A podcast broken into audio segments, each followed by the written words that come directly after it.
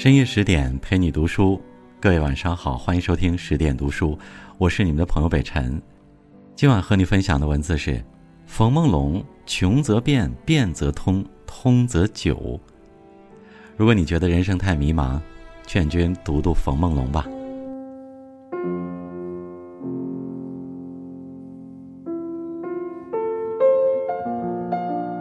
大明天启年间。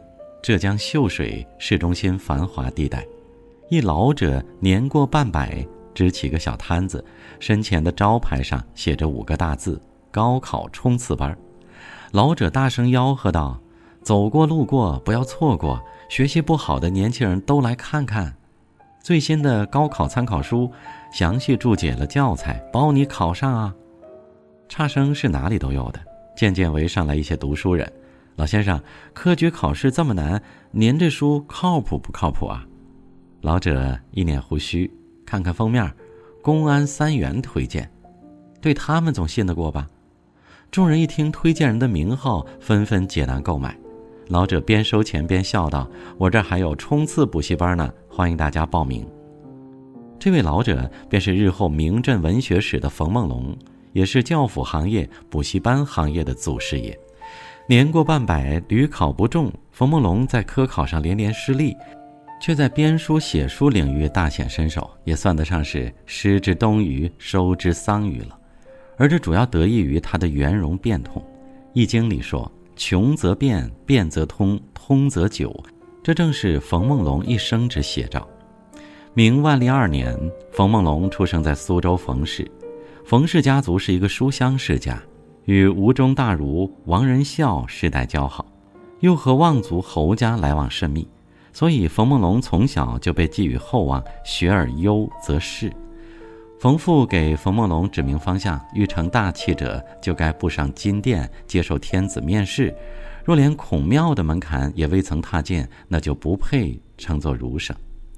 冯母教冯梦龙学习方法是说，自古念书成人只有一个秘窍。苦吟神鬼愁，当朝一品的王敖，少小时家贫如洗，每日放牛时于门外偷听先生授课，以树枝作笔，沙泥作纸。到后来，不但金榜题名，还做了辅国的栋梁之才。吾儿当自省自测其力也。说罢，为表示慎重，特地将“苦吟神鬼愁”五字写在纸上，给冯梦龙做座右铭。冯梦龙将父母的教诲谨记于心。从小就师从王仁孝，苦读四书五经，研究儒家典籍，真正做到两耳不闻窗外事，一心只读圣贤书。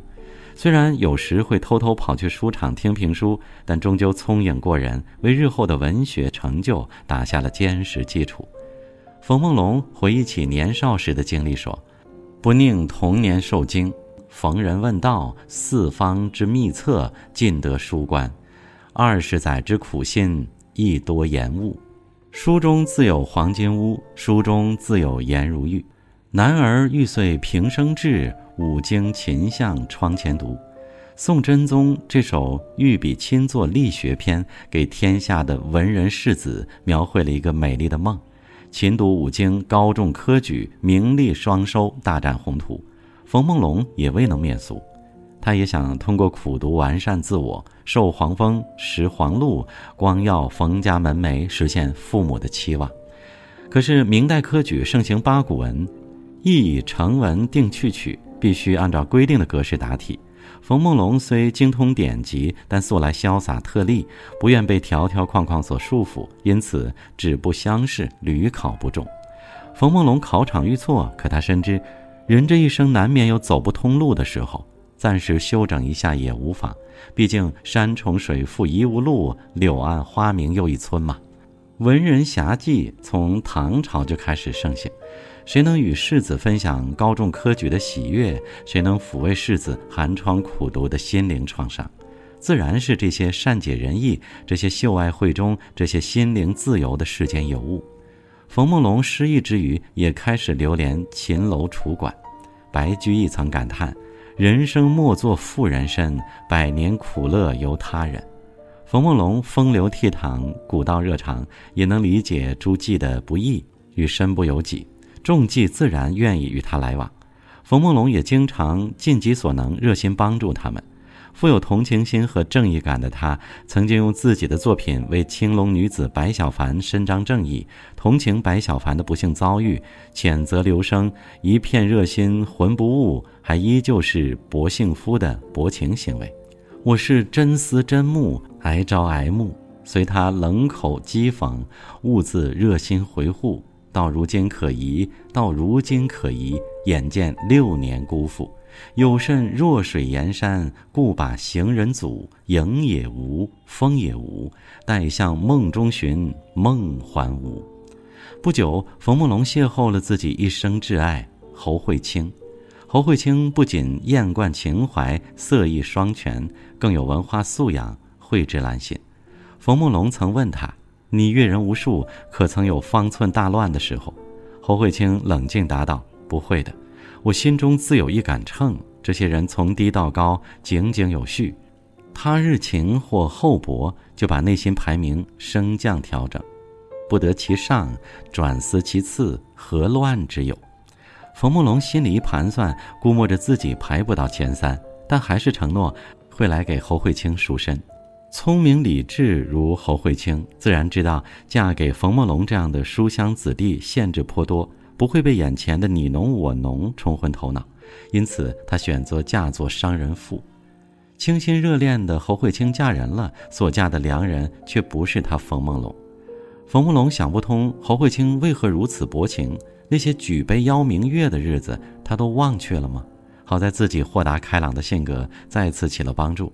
既然想不通，索性就放下吧。岁岁无慧清的冯梦龙，将伤感的过往转化为自己的文学素材，以侯慧清为原型，创作了名篇《杜十娘怒沉百宝箱》。早岁才华众所惊，名场若个不称兄，说的就是冯梦龙早年的出众才华。虽然从青年时开始，冯梦龙就屡屡遭受科场失意，但这并不代表他的学问、才华或者能力不够。只能说明他运气实在太差。其实说到底，是他所追求的、所拥有的才学与科考所要求的才学存在着某种错位。理想是丰满的，现实是骨感的。但冯梦龙在理想和现实之间，通过灵活应变找到了平衡。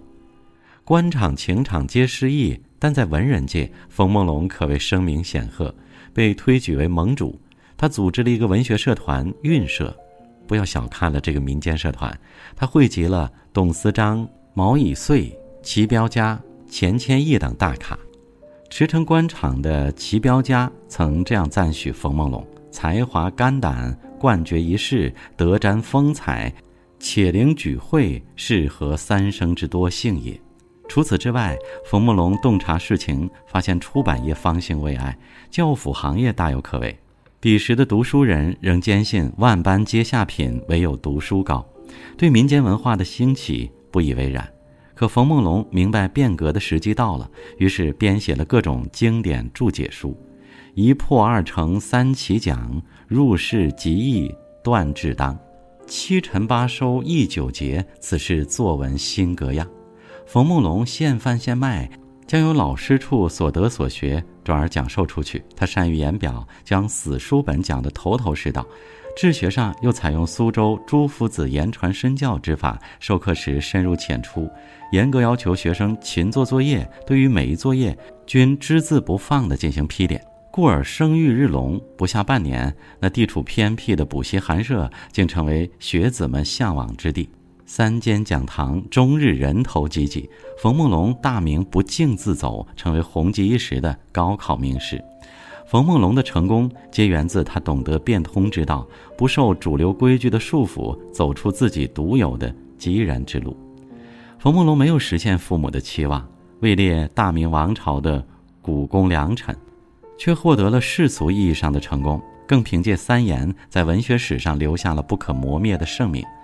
当我们有心栽花花不开的时候，不妨学学冯梦龙的无心插柳。冯梦龙科举之路走不顺时，懂得转换赛道，编写主流读书人不愿去写的书；情场失意时，不执着于得失，转而将失恋经历改写成脍炙人口的文学作品。行不通就转弯，想不通就放下，换个角度看世界，往往柳暗花明又一村。宋史有言：“事不凝滞，理贵变通。”上善若水，世间之事并非一成不变，为人处事当像水一样圆融通透，方能自在无碍。与君共勉。好了。今晚的分享就到这里，再次感谢您收听十点读书。如果喜欢，不要忘记在文末的右下角为我们点击一个再看，也欢迎分享给你的家人和朋友。我是你们的朋友北辰，我在首都北京问候大家晚安，明晚见。